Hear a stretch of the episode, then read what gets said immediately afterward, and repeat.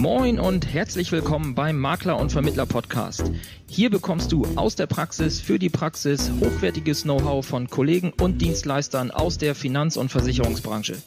Du erfährst alles über die neuesten Trends auf dem Weg ins digitale Büro, bekommst regelmäßig vertriebliche Impulse und bleibst über die rechtlichen Rahmenbedingungen deines Alltags informiert. Dazu sprechen wir mit Spezialisten aus den verschiedensten Bereichen, egal ob Maklerbetreuer, Jurist oder Vermittler. Wir wünschen dir nun viel Spaß beim Makler- und Vermittler-Podcast.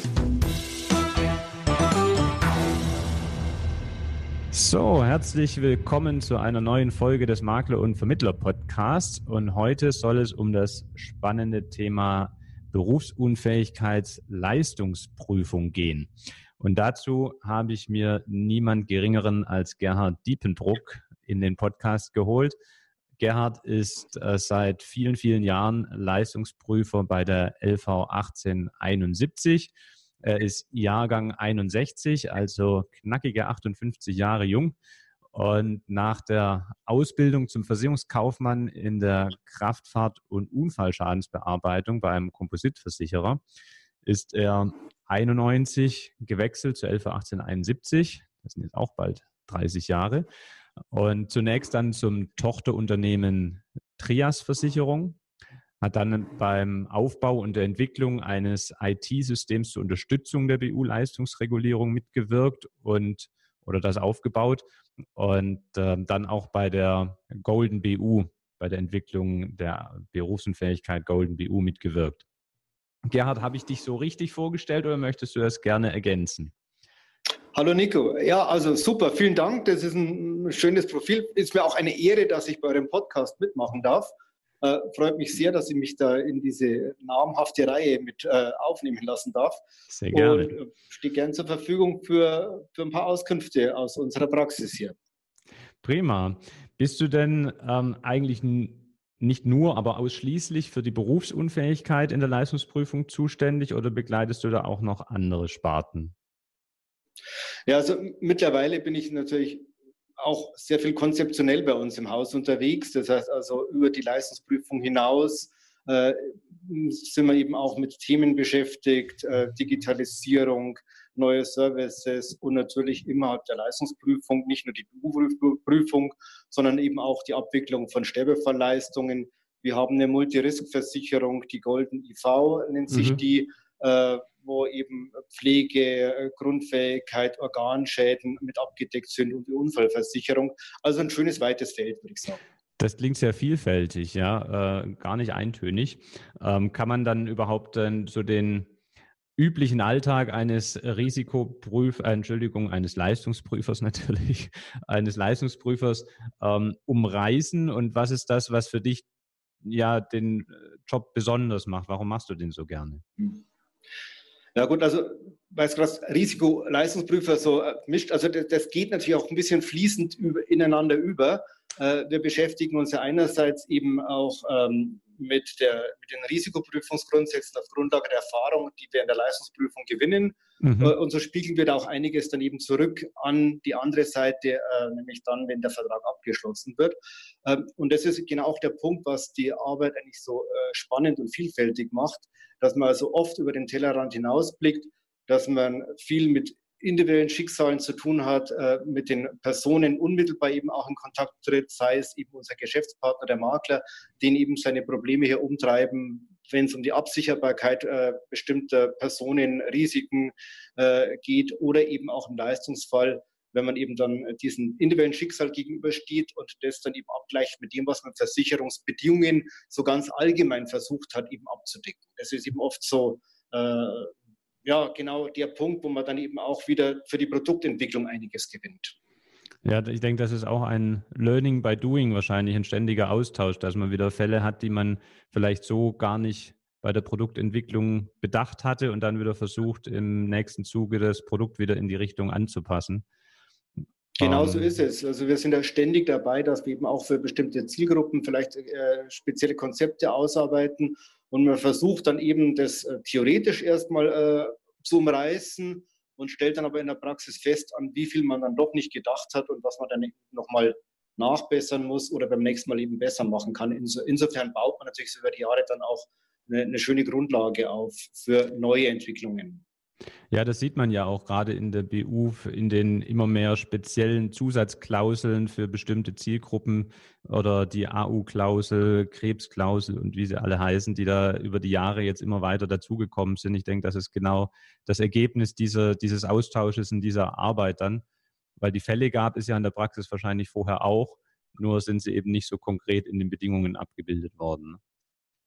Ja, das ist natürlich auch immer das Wechselspiel mit dem Vertrieb. Also wir gehen ja auch hier als 111871 raus zu unseren Geschäftspartnern, machen Veranstaltungen mit unseren Maklern oder mit den Maklern, die eben auch äh, hoffentlich für uns tätig sind ähm, und nehmen da auch Anregungen mit, äh, die wir dann wieder in die Produkte einfließen lassen kann, wie zum Beispiel äh, besteht die Möglichkeit bei gewissen Krankheitsbildern, bei gewissen Konstellationen den Leistungsprozess abzukürzen und eben schneller zum, zu einer Entscheidung zu kommen, wie eben mhm. die Krebsleister.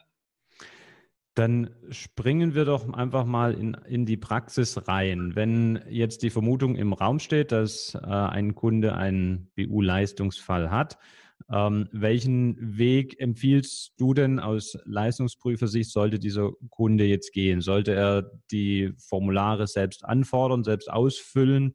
Sollte er äh, das über seinen Makler oder mit dem Makler ausfüllen oder sollte er gleich einen Versicherungsberater oder einen Rechtsanwalt hinzuziehen? Was sind denn aus deiner Sicht eigentlich dir das Liebste, wie es dann bei dir ankommt? Ja, also uns persönlich hier bei der 111871 ist uns am liebsten, die Kunden würden unser Online-Portal nutzen. Also wir haben die Möglichkeit geschaffen, dass der Kunde über seinen Service Online, den er bei uns hat, äh, einen Leistungsantrag auch unmittelbar melden kann, äh, was dazu führt, dass die Daten, die erfasst werden, auch unmittelbar hier bei uns ankommen, was die Sache beschleunigt, was den Prozess etwas vereinfacht. Und dieser dynamische Leistungsantrag, würde ich ihn nennen, äh, ermöglicht eben auch, dass eben äh, auf den speziellen Fall bezogen die Fragestellungen beantwortet werden können. Also so ein Online-Leistungsantrag, der hat meistens nur drei, vier Seiten während der Papierleistungsantrag gefühlt 30 Seiten hat, wovon allerdings 10 Seiten Datenschutzerklärung, Schweigepflichtentbindungserklärung und sonstiger juristischer Kram sind.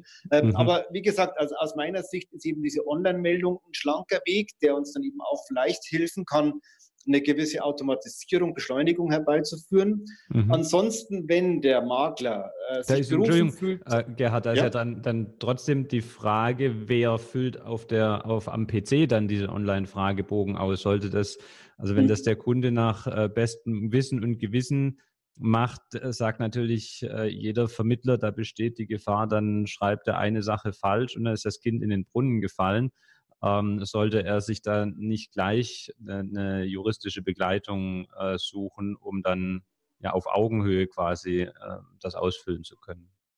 Ja, also ich sehe dies, diese äh, da keine Gründe für eine Besorgnis. Also zunächst mal ist es ja nicht so, dass der Kunde, wenn er da was eingibt, dass das dann unmittelbar bei uns landet, sondern das ist ähnlich wie die Online-Steuererklärung.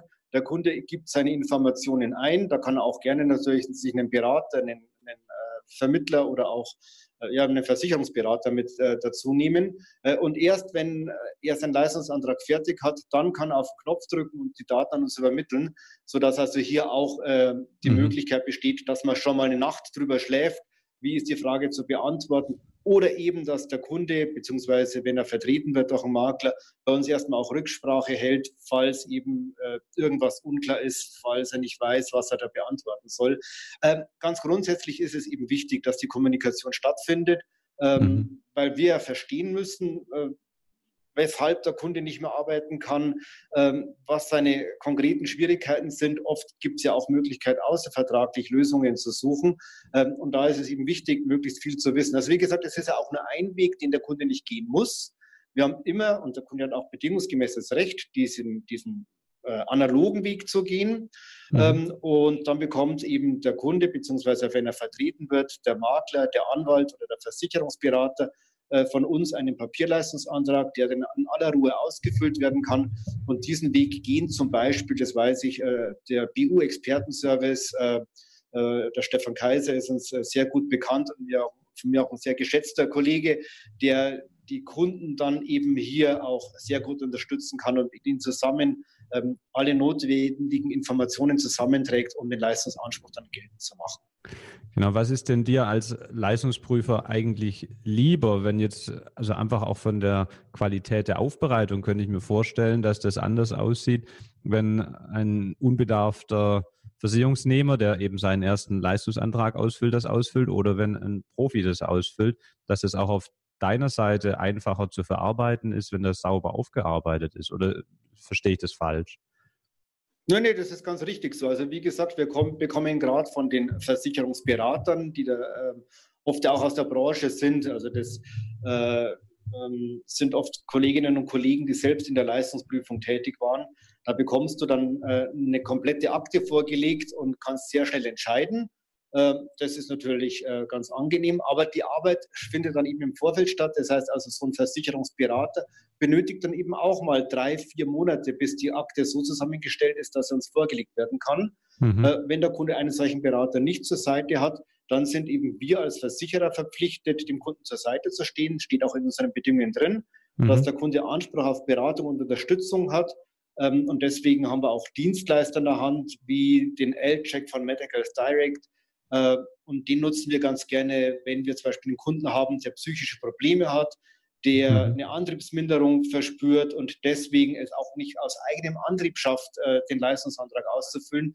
Da rufen die Kunden oft an und sagen, ich habe jetzt die Unterlagen schon seit drei Wochen bei mir auf dem Tisch liegen. Ich schaffe es nicht, die Fragen zu beantworten. Und das ist dann der Punkt, wo man den Dienstleister einschalten, den Kunden persönlich aufsucht, mit ihm zusammen dann eben den Leistungsantrag auf, äh, aufnimmt. Mhm. Das ist prima. Da hast du mir schon meine nächste Frage beantwortet, ob die LV 1871 da eben auch Dienstleister hat ähm, von ihrer Seite her, die, die dem Kunden ja an die Seite gestellt werden können. Und da arbeitet ihr auch mit Medicals Direct dann zusammen. Zum Beispiel nehmen wir, wie gesagt, den L-Check ganz gerne in Anspruch von Medicals ja. Direct. Das geht sehr schnell. Da besteht auch der Auftrag nur darin, dass eine medizinisch geschulte Kraft den Kunden besucht und mit ihm zusammen den Leistungsantrag aufnimmt und die medizinische Akte zusammenstellt. Das wird an uns übermittelt. Das geht normalerweise nach weniger Tage und wir bekommen dann schon mal einen sehr schönen äh, äh, Einblick in den Fall. Äh, das ist der eine Weg und wenn es darum geht, ähm, das berufliche Tätigkeitsbild zu erheben, da haben wir dann wieder spezielle Dienste, die dann eben die berufskundliche Seite abdecken, wie zum Beispiel ähm, ähm, äh, ja, äh, was haben wir da, die ehemalige äh, ja, Reintra zum Beispiel, die GmbH, äh, Reintra GmbH, die dann eben auch den Kunden aufsucht und mit ihm das Tätigkeitsbild aufnimmt. Mhm. Okay, prima. Das heißt auf jeden Fall, welchen Weg der Kunde wählt, er ist nicht alleine gelassen. Ähm, und äh, ihr versucht da auch wirklich ins Gespräch zu gehen. Ähm, ich denke, das ist äh, immer hilfreich, sich ja die persönliche Situation einfach anzuschauen und nicht Dienst nach Vorschrift ähm, dann zu machen, wenn wir jetzt uns mal einen Fall vorstellen, wo es eben nicht im Sinne des Kunden läuft. Das heißt, ihr kommt in der Prüfung zu dem Ergebnis, es sei eben kein versicherter Schaden. Äh, der Kunde ist anderer Meinung. Es kommen Gutachter ähm, dann zum Einsatz.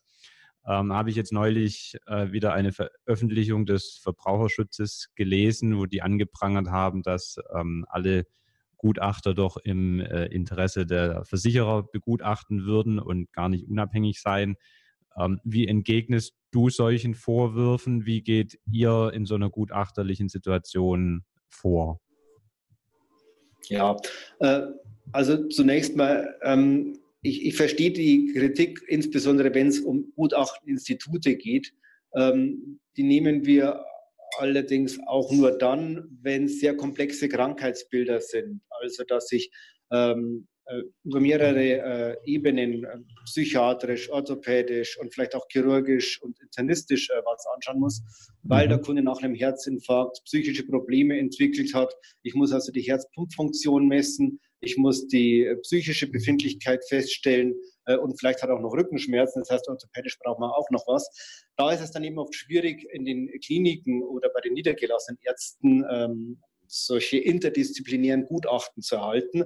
Da muss man dann tatsächlich auf solche Institute zugehen. Ähm, mhm. Ich würde jetzt nicht behaupten, dass die jetzt versicherungsnah sind, auch wenn sie natürlich davon leben, dass die Versicherungsunternehmen äh, regelmäßig Aufträge dorthin geben. Aber es hilft ja auch dem Versicherungsunternehmen nichts, wenn ein Gutachten bekommt, das parteiisch ist. Äh, ja. Wir hatten solche Gutachter will ich nicht verheimlichen, äh, wo man auch das Gefühl hat, das schaut alles immer gleich aus und der Gutachter kommt immer zum Ergebnis, dass der Kunde äh, eine Beschwerde, also seine Beschwerden übertreibt. Ähm, und solche Fälle landen dann meistens vor Gericht, was dazu führt, dass die Außenwirkung schlecht ist, die Reputation des Hauses leidet. Wir haben einen Haufen Kosten. Der Fall wird erst nach Jahren erledigt. Und, und das wollen wir auch nicht. Also wie gesagt, wir sind immer ähm, dabei, die Gutachten auch Qualität zu sichern. Wir haben im Haus eine eigene Psychologin, wir haben einen eigenen Gesellschaftsarzt, den Dr. Woltmann, mhm. ähm, legen dem die mit Gutachten vor und prüfen dann eben auch, ob das diesen Kriterien entspricht, die die gutachtlichen Leitlinien eben mitgeben, ähm, um sicherzustellen, dass hier objektive Gutachten erstellt werden. Weil wie gesagt, Gutachten, die äh, einseitig die Partei sind, ähm, werden letztlich dann äh, doch, äh, kommt, kommt zu keinem vernünftigen Ergebnis einfach. Mhm. Das heißt, ihr beauftragt äh, den Gutachter, äh, wenn das Gutachten vorliegt, prüft ihr aus, mit euren eigenen Fachkräften nochmal, ob das ja so ähm, tatsächlich sein kann oder ähm, objektiv genug ist. Ähm, oder stellt ihr auch dem Kunden vor die Wahl, welches Institut er dann beanspruchen soll. Ja, Nico, also zunächst mal versuchen wir Gutachten grundsätzlich zu vermeiden. Das heißt also, ja. wenn ich äh, Unterlagen bekomme, Arztbriefe, Reha-Entlassungsbriefe, ähm, und wir können anhand dieser Unterlagen ähm, ein klares Bild davon gewinnen, welche Leistungsbeeinträchtigungen vorliegen, dann können wir auf der Grundlage dieser Unterlagen auch eine Entscheidung treffen und benötigen kein Gutachten. Mhm. Ähm, wenn wir allerdings der Ansicht sind, ähm, die Beschwerden sind nicht so gravierend, dass eben der Grad von 50 Prozent erreicht wird, dann hilft es ja nichts, dann wird der Kunde kaum glauben, wenn der Sachbearbeiter sagt, also wir vermuten, du bist nicht berufsunfähig, dass das dann so ist, sondern dann müssen wir eben tatsächlich diese Expertise einholen. Mhm. Aufgabe des Gutachters ist ja nicht die Grad der Berufsunfähigkeit festzustellen, sondern nur medizinisch zu beurteilen, welche Leistungseinschränkungen vorliegen. Mhm. Und der Versicherer muss dann eben diese Einschränkungen äh, abbilden äh, und abgleichen mit dem beruflichen Tätigkeitsbild. Das ist Aufgabe des Versicherers. Danach wird dann eben der Grad der Berufsunfähigkeit äh, gemessen. Mhm. Ähm, und ähm, wenn dann so ein Gutachten dann doch notwendig wird, dann wird der Kunde natürlich vorab von uns informiert, welchen Gutachter wir nehmen. Äh, der Kunde kann dann auch Einwände vorbringen, wenn er sagt, bei dem war ich in Behandlung, der hat mich verpusht, zu dem will ich nicht mehr gehen. Mhm. Äh, Gibt es ja auch solche Fälle. Ähm, dann wird man einen anderen Gutachter finden. Und äh, der Kunde bekommt das Gutachten natürlich immer auch ausgehändigt äh, mit der Möglichkeit, äh, das Gutachten seinerseits zu prüfen und auch Einwände vorzubringen. Also wir erleben auch immer wieder, dass eventuell irgendwelche Dinge nicht beachtet worden sind, falsch bewertet worden sind. Und dann hat der Kunde immer die Möglichkeit, äh, das vorzutragen und dann wird der Gutachter eventuell nochmal gehört. Beziehungsweise, wenn man dann feststellt, dass das Gutachten tatsächlich in die falsche Richtung geht, dann hilft nichts, dann muss man halt ein weiteres Gutachten in Auftrag geben. Also das mhm. ist immer der Weg, ähm, bevor man dann tatsächlich ähm, die Sache ähm, gerichtlich austrägt. Denn das führt auch immer dazu, dass ein weiteres Gutachten eingeholt und wieder die Sache medizinisch betrachtet wird. Ja, also es geht bei dem Gutachter eben nicht darum, dass man sagt, man holt jetzt einen finalen Entscheid ein, sondern man ähm, holt sich einfach in einem gewissen Feld eine besondere äh, neutrale Expertise, schaut sich das an und wenn der Kunde meint, das sei aber das äh, nicht das richtige Ergebnis, dann geht man auch da wieder ins Gespräch und ist da auch bereit, es dann nochmal ähm, zu überprüfen und zu hinterfragen. Ja, ein schönes Beispiel ist zum Beispiel eben gerade die, dieses weite Feld der psychischen Erkrankungen. Da kommt der Kunde und sagt, ich kann nicht mehr arbeiten, weil ich immer so viel nachdenken und grübeln muss und in der Früh komme ich so schlecht aus dem Bett und die Arbeit, die ist sowieso so unschön und die Kollegen mögen mich auch nicht und deswegen bin ich berufsunfähig. Und dann war er beim Hausarzt, der hat ihm auch ein Psychopharmaka verschrieben und ihm attestiert, dass er nicht mehr arbeiten kann. Mhm. Auf der Grundlage kann man normalerweise keine Leistungsentscheidung treffen. Dann muss ich den Versicherten eben zu einem Psychiater schicken und da nehmen wir teilweise auch forensische Psychiater, die sich dann zu Hause beim Kunden mit ihm zusammensetzen, in mehreren mhm. Explorationen eben tatsächlich schauen, wie ist sein äh, soziales Umfeld, wie ist sein häusliches Umfeld, ähm, welche Aktivitäten kann er noch nachgehen, äh, um so dann ein klares Bild zu bekommen, welche Beeinträchtigungen vorliegen, auch oft wird nochmal die Diagnose hinterfragt äh, oder eben auch geklärt, ob die bisherige Behandlung ausreichend ist. Und nicht selten erleben wir dann, dass auf Grundlage eines solchen Gutachtens einerseits festgestellt, dass der Kunde wirklich berufsunfähig ist, zum anderen aber auch eine Möglichkeit geschaffen wird, eine richtige Therapie anzugehen, um dem Kunden auch zu helfen, dass er dann später mal wieder ins Berufsleben zurückkommt. Mhm. Okay, das heißt, die ähm, für mich klingt das alles nach einem sehr objektiven und transparenten Weg und eigentlich äh, nicht nach diesem gelesenen Vorwurf, den ich da ja, gesehen habe. Ja, das sind natürlich immer einzelne Stimmen, die da hochkommen, aber man muss doch sehen, dass die breite Masse der Versicherungsfälle geräuschlos abgewickelt und zur Zufriedenheit der Kunden erledigt wird. Das ja. ist ja auch ein Ergebnis. Also wir haben eine Quote der Leistungsanerkennung von äh, weit über 70 Prozent und ich denke, das spricht ja auch für sich, was man dann eben in den Ratings dann liest. Ja, ja, das ist natürlich immer so, man redet natürlich mehr über das, was nicht richtig läuft, als das, ähm, was glatt läuft. Bei uns im Schwabeländle sagt man da nichts gelobt, ist genug geschwätzt. Ja, also, das sagt der Bayer auch. Ja.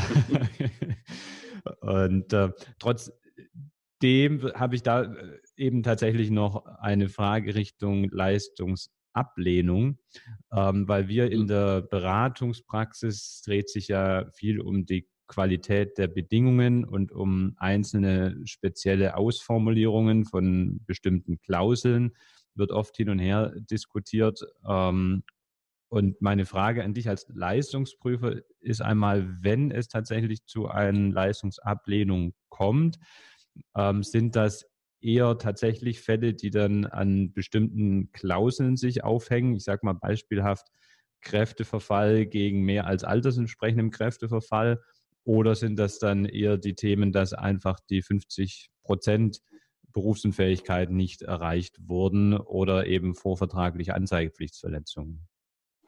Hm. Ja, also das Thema mit dem Kräfteverfall, das ist immer ganz nett, denn es gibt keinen einzigen praktischen Fall, der wegen Kräfteverfall zu einer Leistung gekommen wäre oder das überhaupt geltend gemacht wird. Der Kunde hat einen Kräfteverfall und sei nicht äh, krank und deswegen ist er, sei er berufsunfähig. Also das ist eine sehr, sehr theoretische Diskussion, die da stattfindet. Ähm, deswegen hat man auch keine Not, dass wir in unseren Bedingungen diesen mehr als altersentsprechenden Kräfteverfall wieder reinnehmen, weil es, wie gesagt, in der Praxis keine den reinen, den reinen Kräfteverfall, der wird ja in der Regel als besser als ja, der mehr als altersentsprechende angesehen. Genau, die, die, die Kritik war, dass man eben, äh, eben eine mehr als Alters, genau, und wir haben den Kräfteverfall einfach bei uns reingenommen. Weil gesagt, das ist äh, wie früher Ausbildung der Erfahrung, Kenntnis und Fähigkeiten, das ist austauschbar. Also das, das spielt in der Praxis keine Rolle. Ausschlussklauseln sehen wir äh, bei den Leistungsablehnungen ab und an, wobei wir natürlich dann davon ausgehen, dass die meisten Kunden, die eine Ausschlussklausel im Vertrag haben, auch gar keinen Leistungsantrag geltend machen. Also wenn eine Wirbelsäulenklausel mhm. äh, vereinbart worden ist und der Kunde hat Rückenschmerzen, entweder weiß er es dann, äh, dass diese Klausel gilt und macht gar keinen Leistungsantrag geltend, oder eben er ruft uns an und sagt, ich habe es im Rücken, dann sagen wir, gilt um eine Ausschlussklausel, dann hat sich die Sache normalerweise auch gleich erledigt. Mhm. Ähm, also das sind tatsächlich eher die seltenen Gründe, weshalb es äh, zu, einer, zu einer Leistungsablehnung kommt. Ähm, was wir tatsächlich am meisten haben als Ablehnungsgründe sind die Verletzung der vorvertraglichen Anzeigepflicht. Das ist uns auch selbst ein Dorn im Auge.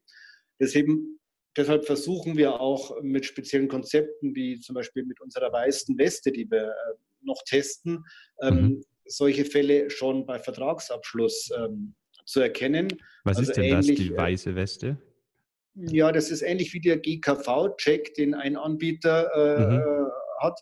Ähm, wir wollen aber noch weitergehen. Das heißt, wir wollen tatsächlich bei Vertragsabschluss schon die Prüfung vorziehen, die wir sonst im Leistungsfall machen. Also die Leistungsunterlagen von der Krankenversicherung einsehen, einen mhm. Hausarztbericht einsehen, ähm, die Einkommensnachweise, sofern die erforderlich sind, des Kunden erhalten äh, und mhm. anhand dieser Grundlage bekommt dann der Kunde von uns ein Zertifikat, mit dem wir bestätigen, dass das Thema vorvertragliche Anzeigepflicht im Leistungsfall nicht mehr zu prüfen ist. Also wirklich, das ist dann einfach durch dieses, dieser Punkt.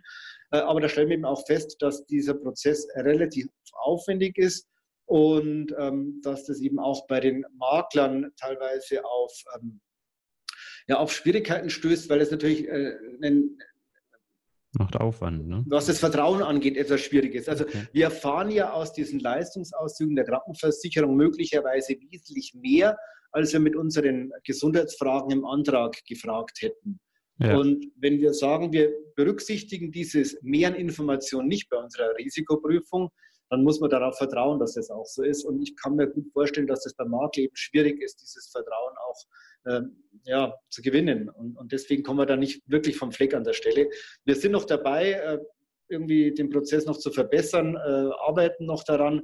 Aber wir wollen an und für sich schon eine Möglichkeit anbieten, dass genau diese Prüfung schon bei Vertragsabschluss angeboten wird. Würde denn, also für mich klingt das nach einem sehr spannenden äh, Konzept und äh, was, denke ich, am Ende auch dem Kunden sehr helfen würde, wenn es sauber äh, durchgeführt wird. Ähm, wer holt denn in dem Konzept die Informationen beim Hausarzt oder bei, ja, bei der Krankenkasse, äh, vor allen Dingen aber auch beim Hausarzt, denke ich, im Zweifel ein?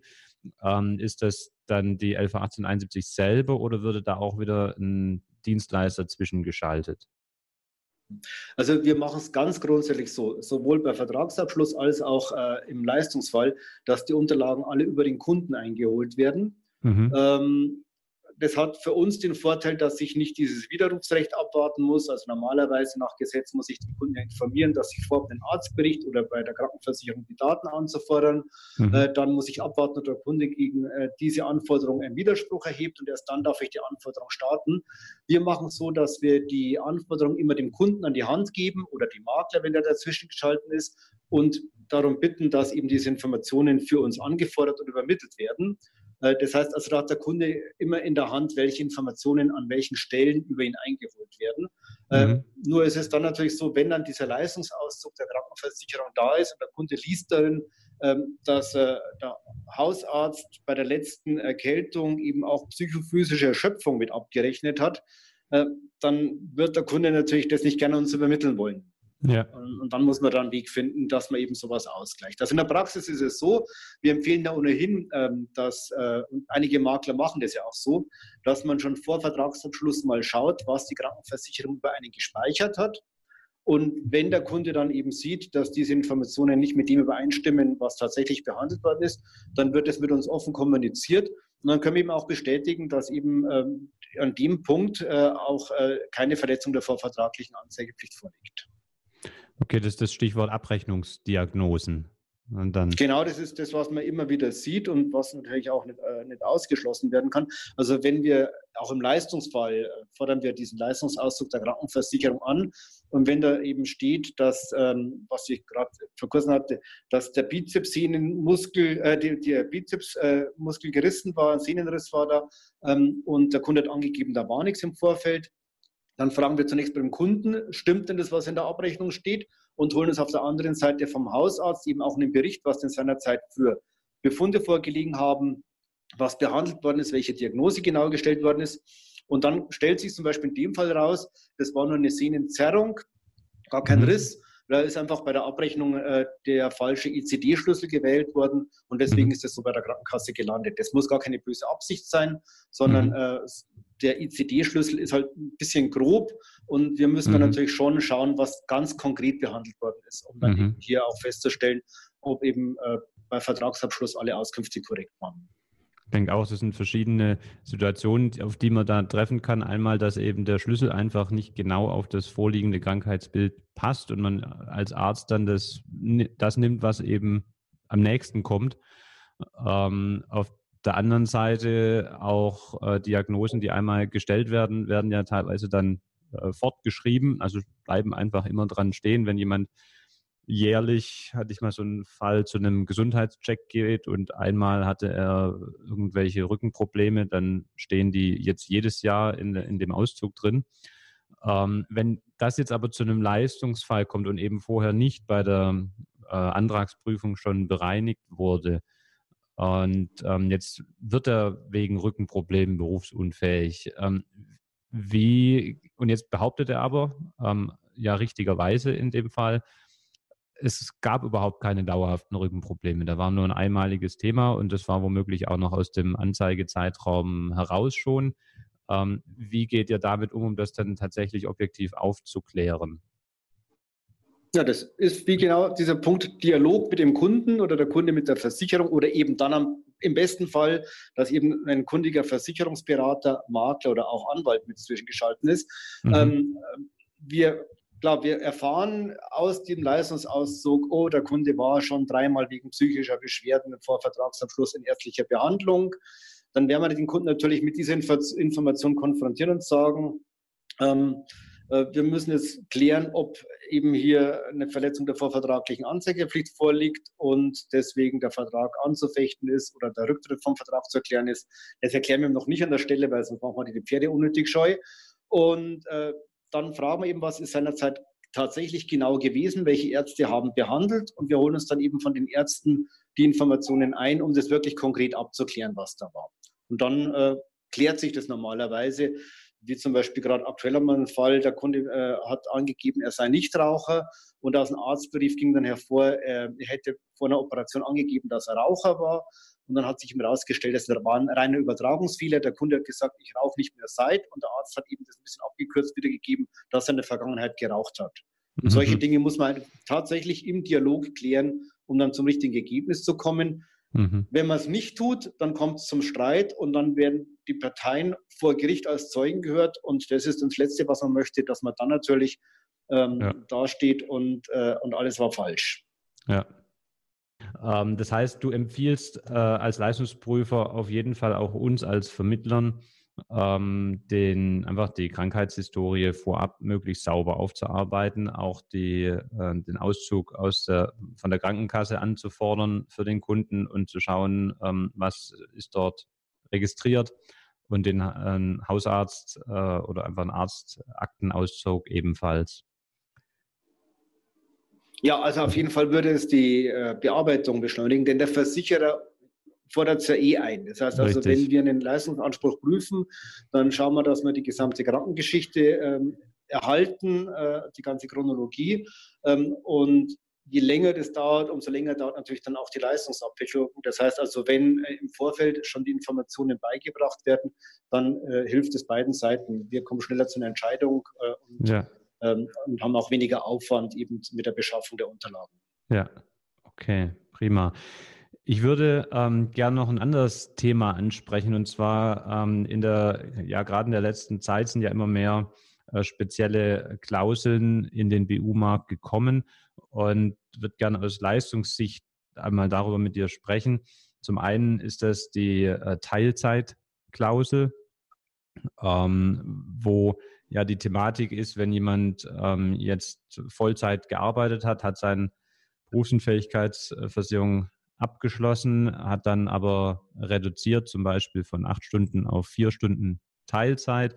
Ähm, und jetzt äh, ist er der Meinung, er ist berufsunfähig, dann müsste diese, diese Person eben, wäre die Hürde bei, ich kann nur noch zwei Stunden am Tag arbeiten, statt ich kann nur noch vier Stunden am Tag arbeiten. Also eine deutlich höhere Hürde, die zu reißen wäre, um einen Leistungsauslöser zu bekommen. Ähm, und durch die Teilzeitklausel soll das ja vermieden werden, dass ähm, dann trotzdem der, äh, die Arbeitszeit von Vertragsabschluss gilt, dass also weiterhin äh, die Person nur noch vier Stunden arbeiten muss, um dann schon berufsunfähig zu sein. Ähm, ist das in der, deiner Leistungspraxis ein relevantes Thema oder siehst du das mehr als Marketinginstrument? Äh, ja, ich, ich, verstehe die Diskussion, dass man dieses Ungerechtigkeitsempfinden da hat an der Stelle, aber gerecht wird man es, glaube ich, an, auch nie hinbekommen. Nehmen wir mal äh, einen Beruf, ähm, der äh, auf Gerüst und Leitern klettern muss. Da genügen normalerweise schon relativ leichte Einschränkungen, äh, orthopädisch oder auch HNO-seitig. Da leidet unter Schwindel zum Beispiel, kann er nicht mehr auf die Leiter gehen, dann ist er schon berufsunfähig während der Leistungsprüfer, da muss schon viel passieren, dass er nicht mehr arbeiten kann. Also mhm. da ist immer das Niveau, auch was an Einschränkungen vorliegen muss, ein anderes. Und natürlich, wenn jemand nur vier Stunden arbeitet, dann ist die Hürde, dass der zu einer Leistung äh, kommt, höher, als wenn jemand acht oder zehn Stunden arbeitet, weil natürlich das einfach höhere Anforderungen sind, die dann der, der Job mit sich bringt. Äh, insofern, wie gesagt, verstehe ich schon. Ich glaube aber, dass man da Linie komplett gerechte Lösung hinbekommen wird. Das, was zurzeit am Markt angeboten wird, halte ich jetzt auch nicht unbedingt für, für praxistauglich, weil man ähm, dann auch nicht der konkreten Situation gerecht wird. Also wo, äh, was wir machen, schon praktizieren ist, dass wir jetzt zum Beispiel, äh, wenn, die, äh, wenn der Kunde in Elternzeit ist, dann ist er nicht aus dem Beruf ausgeschieden, dann gilt weiterhin die bisherige Erwerbstätigkeit als Maßstab im Leistungsfall ähm, und wird der Kunde, die Kundin auch dauerhaft aus dem Beruf äh, nicht komplett rausgehen, sondern den Beruf reduzieren um sich um äh, Angehörige zu kümmern, um mhm. Kindererziehung zu machen, dann haben wir ja auch in den Bedingungen definiert, dass diese Tätigkeit Hausfrau, Hausmann als Beruf zu deklarieren ist. Mhm. Und wir prüfen dann beide Tätigkeiten, also diese Teilzeittätigkeit, Teilzeiterwerbstätigkeit, als auch die Tätigkeit im Haushalt. Ähm, das ist Praxis äh, und wir sind gerade dabei, äh, zu prüfen, wie wir das, was wir praktizieren, auch im Bedingungswerk klarstellen. Also wie gesagt, momentan haben wir im Bedingungswerk nur stehen, Tätigkeit Hausfrau, Hausmann wird im Leistungsfall auch als Beruf äh, angesehen und entsprechend geprüft. Ähm, und was ich mir vorstelle und wo wir eben gerade daran arbeiten, ist, dass wir äh, künftig auch klarstellen, wenn jemand sowohl im Hausfrauen-, Hausmännerbereich tätig ist, als auch eine Teilzeittätigkeit hat, dass beide Tätigkeiten insgesamt im Leistungsfall betrachtet werden und dann, glaube ich, haben wir auch eine Lösung, die dem, der konkreten Situation gerecht wird. Denn ja. wenn ich den Haushalt nicht mehr führen kann, weil es im Rücken weh tut, aber ich kann noch meinen äh, Bürojob weitermachen, dann muss ich eben tatsächlich diese Situation sehen, um zu schauen, ist hier insgesamt eine Beeinträchtigung von 50 Prozent gegeben und ein Leistungsanspruch läge vor.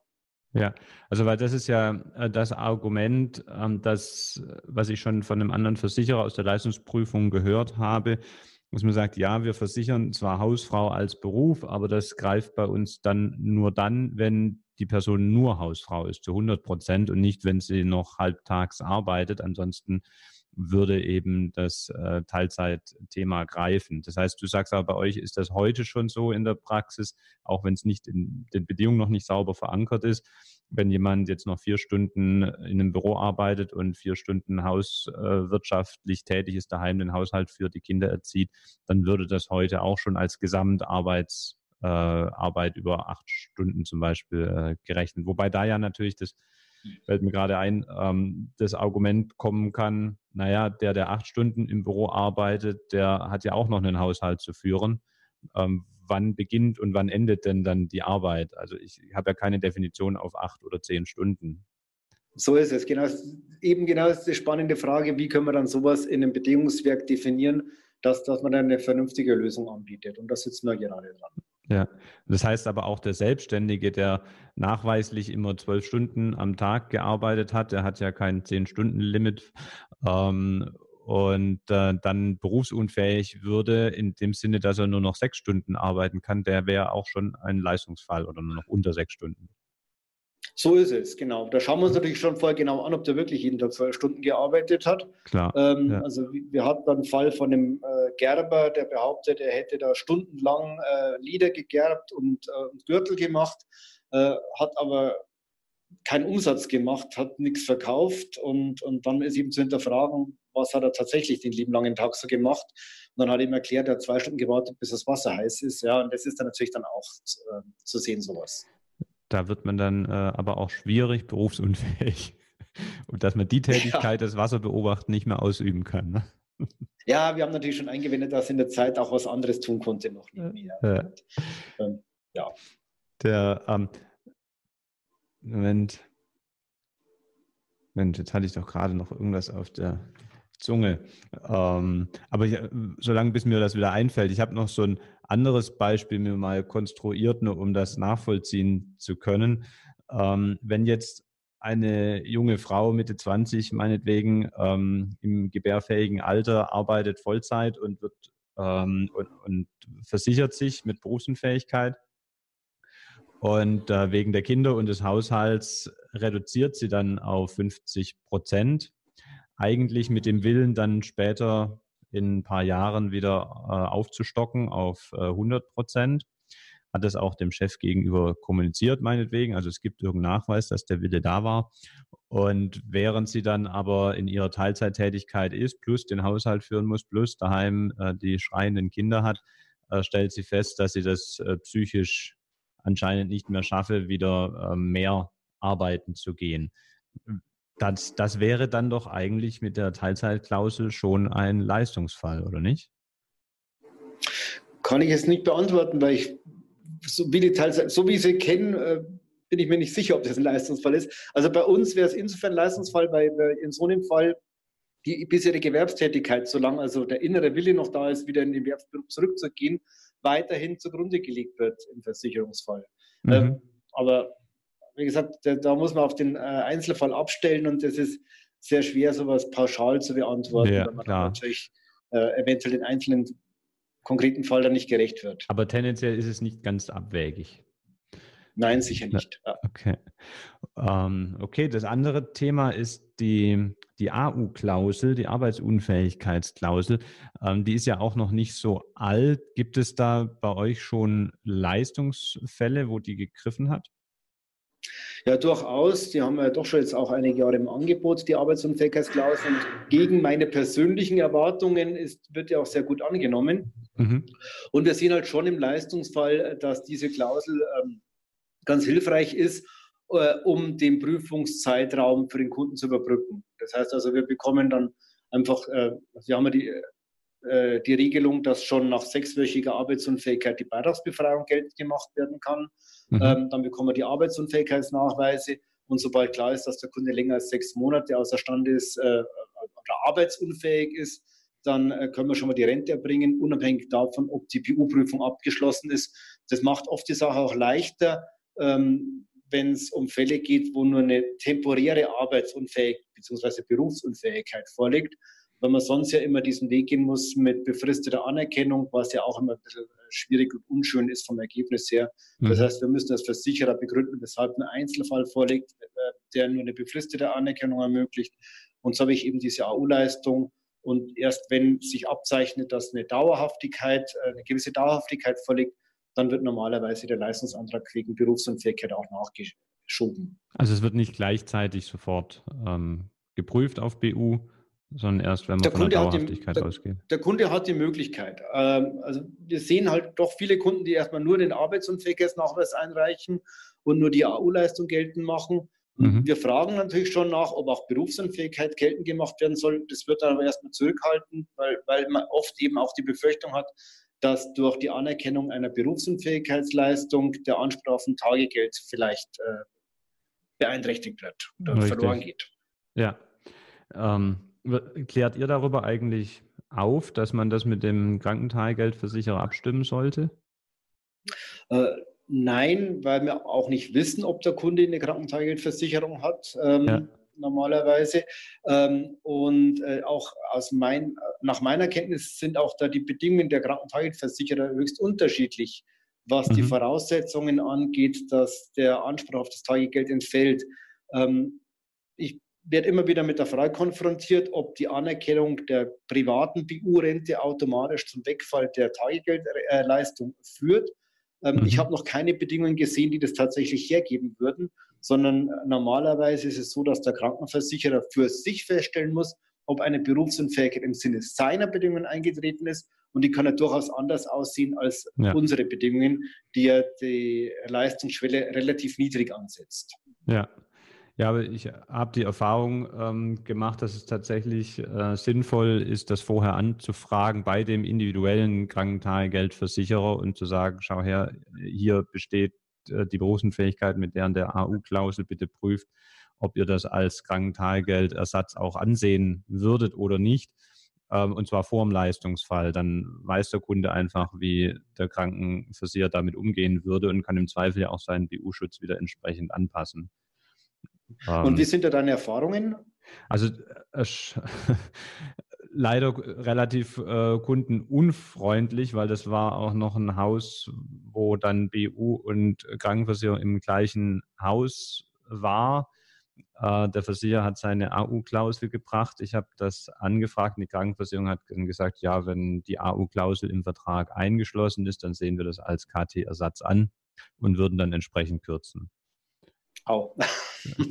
Gut zu wissen. Okay. Fand ich da nicht schön, aber ähm, ist natürlich gut, wenn man es vorher weiß und nicht erst im Leistungsfall dann, dass man gerade die ganze Zeit umsonst quasi 4% mehr Beitrag gezahlt hat. Guter Hinweis an die Makler, genau. Ja. Ähm, da, bei der AU-Klausel ist es dann, dann in der Praxis so, dass die meisten Fälle dann auch zum BU-Fall werden oder habt ihr auch äh, dann doch immer wieder Fälle, wo es dann tatsächlich eine Mehrleistung war, weil der Kunde dann wieder gesund geworden ist und äh, nicht zum BU-Fall? Das kann ich noch nicht beantworten. Da sind wir wirklich noch nicht, da haben wir noch nicht so viele Fälle, dass wir das abgleichen können. Mhm. Wir persönlich gehen schon davon aus, dass die AU-Leistung eine gewisse, also zu einem gewissen erhöhten Schadenbedarf führt, weil eben äh, gerade diese temporären Fälle auch zum Tragen kommen. Äh, und damit äh, ist eben auch zu begründen, weshalb wir dafür einen zusätzlichen Beitrag nehmen. Also mhm. es kann nicht kostenneutral sein, die auch. Ja, klar. Ja, es kann ja nachher wirklich eine Mehrleistung sein, ja. Ähm, eine andere Klausel ist noch äh, jetzt noch frischer, die Krebsklausel. Ähm, mhm. bei Krebs ist es ja oft, also bei echtem bösartigen Krebs dann so, dass es ähm, sowieso in der Regel einen längeren Ausfall bedeutet für die Person, solange die Intensivbehandlung äh, läuft. Ähm, wie ist es denn dann ohne Krebsklausel bisher bei euch in der Leistungsprüfung? Ähm, leistet ihr da schon vorab, weil ihr sagt, erfahrungsgemäß äh, fällt die Person auf jeden Fall so und so lange aus? Oder wartet ihr da ganz normal die volle Berufsunfähigkeitsprüfung ab? Nee, äh, es ist schon, wie du es richtig sagst, Krebs ist ja ein weites Feld. Da habe ich einen, äh, einen, einen Basaliom, einen, einen, weißen Hautkrebs, der wird rausgeschnitten und gut ist und dann passiert gar nichts. Ja. Äh, oder eben, ich habe einen Kunden, da steht dann im Arztbrief drin, palliative Behandlung. Das heißt also, da ist kurativ nichts mehr zu machen, sondern ja. das ist alles nur noch, um, um möglichst beschwerdefrei zu halten und die Lebensqualität zu halten. Ähm, also ähm, solche Fälle sind in der Praxis, sehen wir in der Praxis, sind sehr tragisch und da wird, was die Prüfung des Grades der Berufsunfähigkeit angeht, natürlich nichts mehr gemacht. Also der Kunde, wenn er uns anruft und sagt, man hat einen Bauchspeicheldrüsenkrebs äh, oder äh, äh, ein Pankreaskarzinom festgestellt, ähm, dann, ähm, äh, dann, äh, dann sagen wir, er soll bloß noch den Arztbrief einreichen und wir können auf der Grundlage dann normalerweise auch äh, entscheiden. Äh, und deswegen mhm sind wir auch gerade dabei, äh, klarzustellen in den Bedingungen, dass bei gewissen Krankheitsbildern wie Krebs, Gehirnschlag mit entsprechenden Auswirkungen, ähm, äh, eine entsprechende Lähmungserscheinungen, die eine gewisse Dauer haben, äh, Sinnesausfälle mit gewisser Dauer äh, oder eben auch eine Herzinfarkt mit entsprechend schweren Auswirkungen. Ähm, wenn man das definiert, so ähnlich wie in der Dread Disease, dann kann man natürlich auch sagen, wenn solche Einschränkungen vorliegen, dann muss der Kunde keine weiteren Nachweise bringen, dann kann sofort äh, für einen gewissen Zeitraum die Leistung anerkannt werden. Mhm, dann ist es eigentlich auch keine Mehrleistung, sondern einfach nur eine wünschenswerte Klarstellung für den Kunden und damit auch Vereinfachung für eure äh, tägliche Arbeit, äh, wenn solche Klauseln für die Krebsklausel oder für andere schwere Krankheiten dann in die Bedingungen aufgenommen werden. Ja, mit, mit jeder Erweiterung der Bedingungen geht man natürlich das Risiko ein, dass man auch mehr Leistungen zu erbringen hat. Mhm. Ähm, und äh, so, ähm, so eine Leistungszusage für schwere Erkrankungen dürfte tatsächlich zu einem gewissen äh, Anstieg der, der äh, Leistungszahlungen führen. Aber wir gehen davon aus, dass das so gering ist, dass man es ähm, von der Kalkulation her nicht auf den Kunden umlegen muss. Mhm. Okay, da sind wir mal gespannt. Ähm, ich habe noch eine, eine Klausel, die ich mir notiert hatte, wo ich mal ähm, fragen wollte, einen Blick aus der Praxis, äh, auch wenn die schon ganz alt und bekannt ist, die Dienstunfähigkeitsklausel, die meines Wissens die 11 1871 auch nicht anbietet. Ähm, aber ihr habt ja sicherlich trotzdem den einen oder anderen Beamten im Bestand, oder? So ist es. Und wir hatten auch schon äh, Dienstunfähigkeitsklauseln für spezielle Konzepte. Zum Beispiel haben wir mal ein äh, Feuerwehrkonzept äh, am Markt gehabt mit äh, eingebauter Dienstunfähigkeitsklausel. Und aufgrund der Erfahrungen wollen wir die auch jetzt nicht mehr in der Breite anbieten, weil man natürlich immer Gefahr läuft, dass personalpolitische Dinge dann eben auch über diese Dienstunfähigkeitsregelung äh, gelöst werden können. Okay. Äh, und das können wir eigentlich der versicherten Gemeinschaft, zumindest unserer, die jetzt überwiegend aus Nichtbeamten besteht, äh, nicht zumuten. Also ich glaube, das ist ein Feld, der für die äh, Beamtenversicherungen äh, einfach wichtig ist. Für uns sind Beamte nicht die Kernzielgruppe.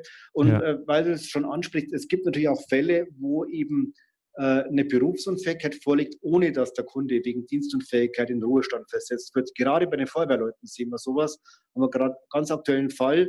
Ähm, der Kunde äh, sagt von sich aus, er lässt sich nicht in Ruhestand versetzen, er möchte weiter im Dienstverhältnis bleiben. Mhm. Ähm, und damit würde aufgrund dieser DU-Klausel keine Leistung bekommen. Von uns bekommt er aber zurzeit Leistungen äh, aus diesem Feuerwehrkonzept. Also so, solche Fälle gibt es in der Praxis, sind aber natürlich selten. Also normalerweise deckt sich, äh, wenn der wegen äh, Erkrankungen in den Ruhestand versetzt wird, als äh, wegen Dienstunfähigkeit, dann ist er normalerweise auch berufsunfähig. Ja, also das heißt, du kennst auch keinen Fall, wo also wenn es natürlich personalpolitische Gründe sind, die müsste man dann medizinisch ja wieder entkräften.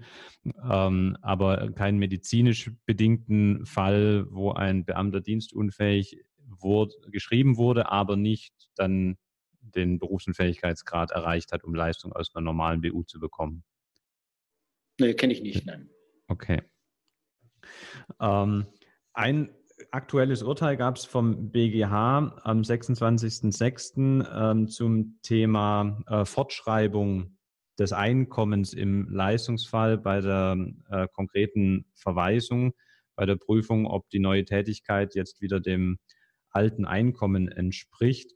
Und ähm, das Urteil ging ja dann in die Richtung, dass man gesagt hat, also die Frage war, darf man das ursprüngliche Einkommen fortschreiben mit der Begründung durch Inflation oder tarifliche Anpassung etc. sei das, wäre das ja inzwischen auch höher, als es damals war. Ähm, oder soll das nicht fortgeschrieben werden? Und das Urteil ging ja in die Richtung, grundsätzlich kann es nicht fortgeschrieben werden, bei längeren Zeiträumen dann aber doch, wobei nicht definiert ist, was länger ist. Ähm, wie löst ihr das denn in der Praxis in so einem Fall? Ich denke, das ist ja was, was äh, ziemlich häufig auftreten dürfte, die Diskussion, äh, gerade wenn jemand schon länger berufsunfähig ist, dass er sich neu orientiert ähm, und dass man dann in die Frage kommt, äh, ist der, die Lebensstellung jetzt wieder erreicht oder nicht aufgrund des äh, neuen Einkommens im Vergleich zum alten? Naja, also in der Praxis ist es dann doch nicht so häufig, da die okay. ähm, Versicherung, also wir prüfen ja nach Eintritt des Versicherungsfalls nach, ob noch weiterer Anspruch gegeben ist. Äh, der Anspruch entfällt, wenn eine gesundheitliche Besserung eingetreten ist, äh, dass der PU-Grad unter 50 Prozent gesunken wäre oder wenn eben eine neue berufliche Tätigkeit ausgeübt wird, für die entsprechende Kenntnisse und Fähigkeiten vorhanden sein müssen und eben die auch gegenüber dem bisherigen Beruf die vergleichbare soziale Stellung eröffnet. Ähm, die Prüfung äh, machen wir in Abhängigkeit vom Krankheitsbild alle ein, zwei Jahre. Äh, manchmal auch längere Abschnitte, wenn es einfach äh, chronische Krankheitsbilder sind und auch eine mhm. neue berufliche Tätigkeit aufgrund des Alters vielleicht nicht zur Debatte steht.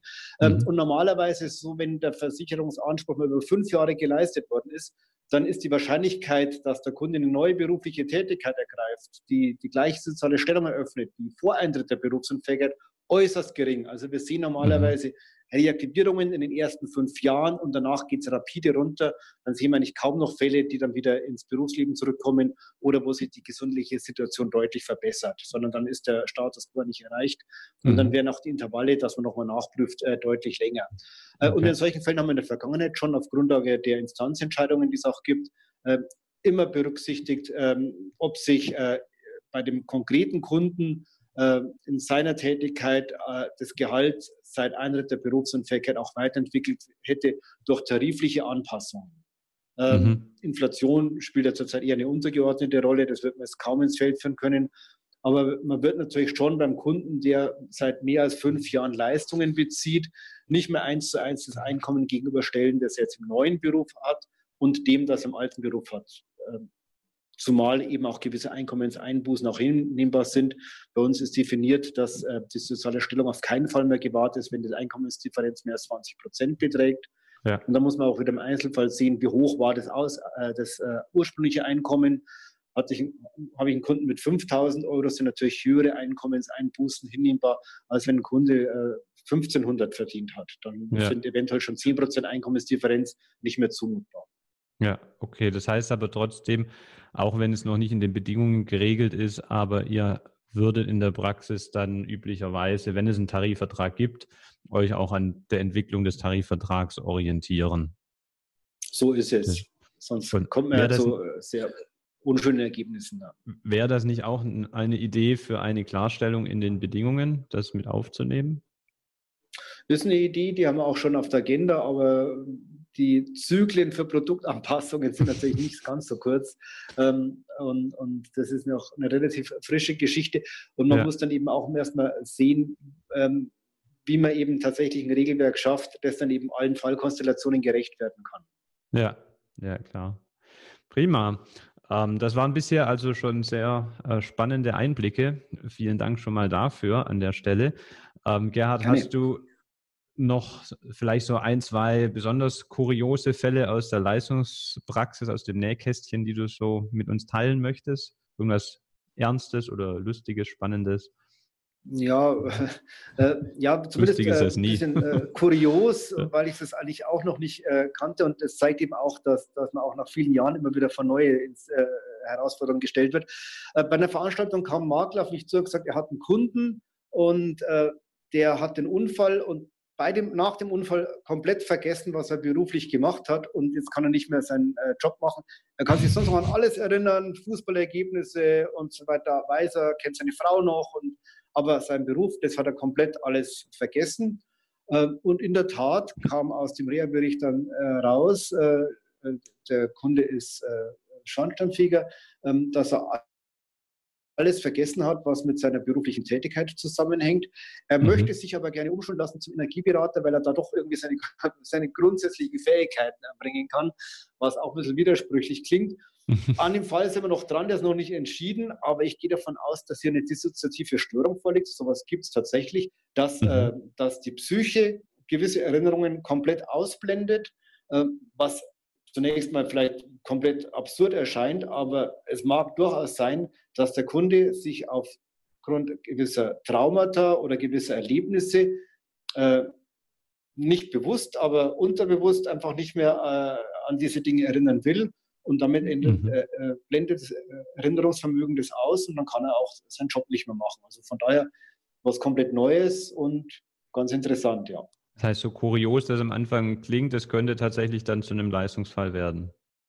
So ist es, genau. Hart.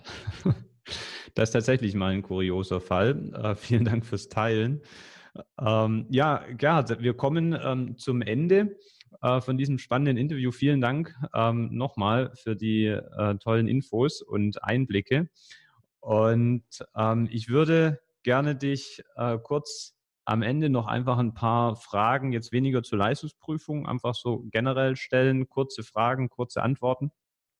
Ähm, und zwar, ja. die erste wäre, mit wem würdest du denn gerne mal Abendessen gehen? Mit welcher Persönlichkeit? Ja, also ich interessiere mich total für Astrophysik, habe aber von Physik überhaupt keine Ahnung und darum würde ich ganz gerne mal mit Professor Harald Lesch einen Abend verbringen weil ich finde, der bringt solche Themen super rüber und, und nachvollziehbar und würde mich dann mit ihm unterhalten. Wie war das mit dem Urknall? Wo kommen wir eigentlich her? Das ist eine spannende Sache, ja. Wie war es mit dem Urknall? Habe ich mir auch schon öfters überlegt. Cool. ähm, und wie siehst du die Entwicklung unserer Branche in den nächsten zehn Jahren? Siehst du da klare Veränderungen, ähm, in welche Richtung das gehen würde? Auf alle Fälle. Ich finde die Frage furchtbar schwierig. Wir planen momentan in vier Monatszyklen, weil wir äh, festgestellt haben, es kommen so viel, so schnell neue Themen um die Ecke, dass eine längerfristige Planung eigentlich gar keinen Sinn macht.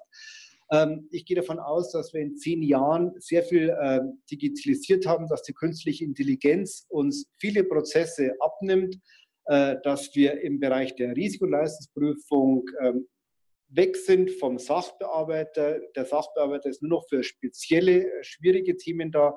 Äh, mhm. dass wir Regelwerke geschaffen haben, äh, die es ermöglichen, dass der Kunde im Zweifel online seinen Leistungsantrag stellt und das System ihm auf, äh, auf den Schlag sagt, er hat einen Anspruch, der, die Rente ist unterwegs. Ähm, mhm. Also ich glaube, dass wir da einer ganz spannenden Entwicklung entgegensehen. Mhm. Ähm, und dass aber auch in zehn Jahren nach wie vor der Makler seine Berechtigung haben wird, weil wir die Beratung zunehmend benötigen, je komplexer die Versicherungsprodukte werden. Und einfacher werden sie nicht. Was mir auch noch am Herzen liegt, ich glaube, dass der Versicherer als reiner Geldleister äh, nicht mehr, äh, nicht mehr äh, tragfähig ist, sondern dass wir den Kunden in viel mehr Dingen begleiten müssen, Präventionsmaßnahmen, Reha-Maßnahmen, äh, Lebensplanung, also dem Kunden tatsächlich als echten Partner tagtäglich zur Seite stehen, Ähm, das wäre so auch mein Wunsch ein bisschen. Das ist die größte Herausforderung, glaube ich, da erstmal das Mindset bei den Kunden dann auch zu ändern. Ich glaube, ich spüre, der Wille in der Branche ist durchaus da, da mehr zu tun. Aber das muss äh, dann auch erstmal bei den Endverbrauchern ankommen, dass das ernst gemeint ist. Ne? Da arbeiten wir dran. Wir haben zum Beispiel jetzt halt mal versuchsweise eine psychologische Online-Beratung äh, gewissen Kunden angeboten, um zu sehen, ob sowas angenommen wird und haben da auch ganz gutes Feedback und äh, sind zurzeit am Überlegen, ob wir eben sowas auch generell äh, mit äh, einbauen als, als zusätzliche Komponente. Äh, zum einen, um eine gewisse Gesunderhaltung anzubieten, aber auch einen Mehrwert, Mehrwert äh, als, als Versicherer. Mhm. Schön. Und äh, ansonsten sagst du auch, ähm, ja, der Leistungsprüfer wie der Makler wird äh, noch spezieller werden müssen.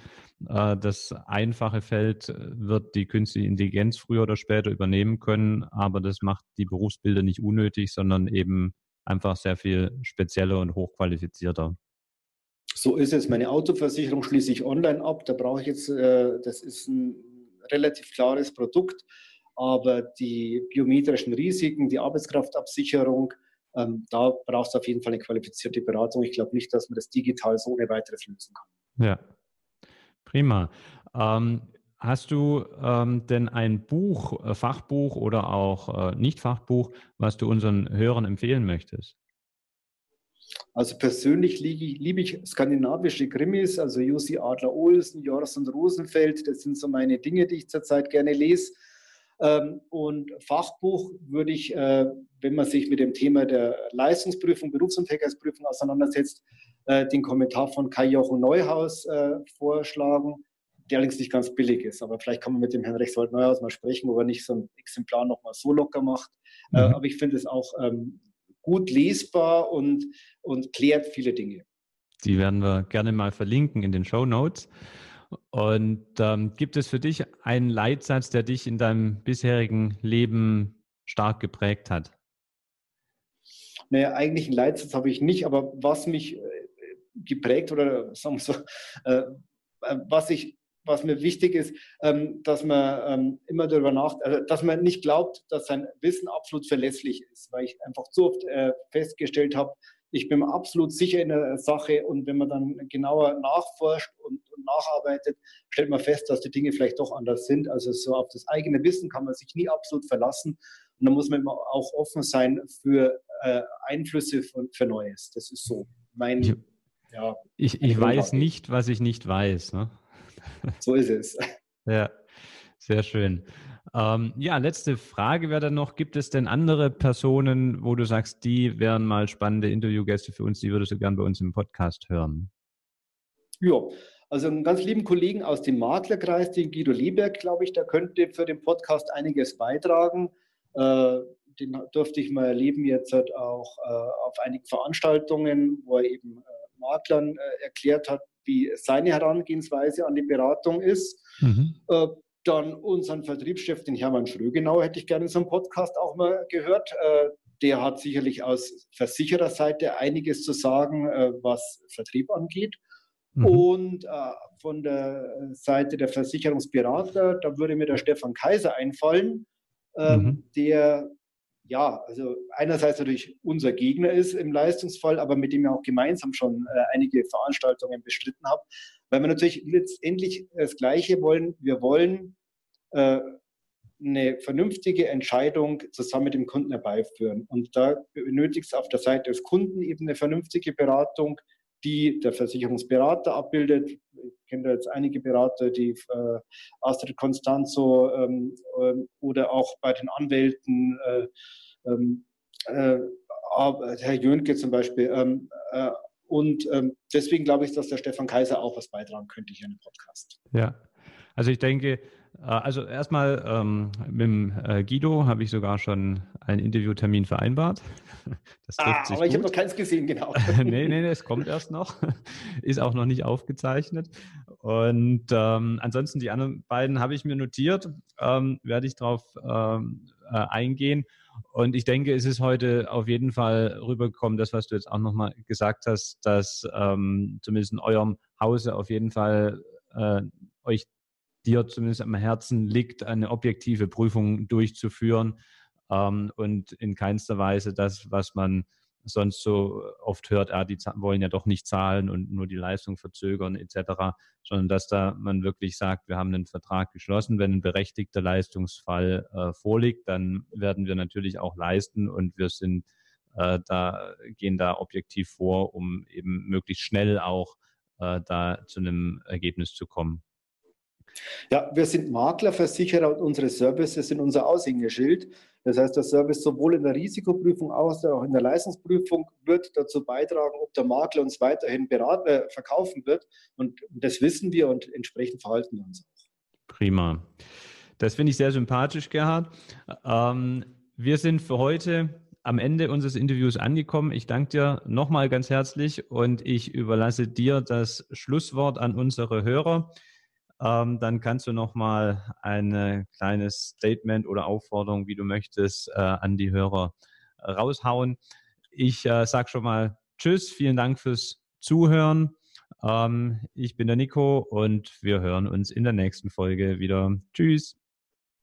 Ja, dann darf ich mich auch verabschieden. Hat mich sehr gefreut äh, und ist mir auch eine gewisse Ehre, dass ich hier was sagen durfte.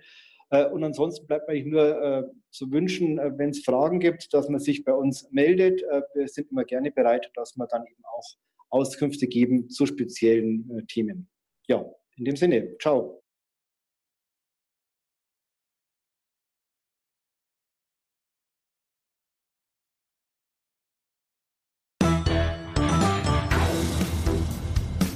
Mehr Infos zum Makler und Vermittler Podcast findest du in der gleichnamigen Facebook-Gruppe oder auf der Webseite www.vertriebsansatz.de. Möchtest du uns ein Thema oder einen Interviewgast vorschlagen? Dann schick uns einfach eine E-Mail an info@vertriebsansatz.de. Bis zur nächsten Folge vom Makler und Vermittler Podcast.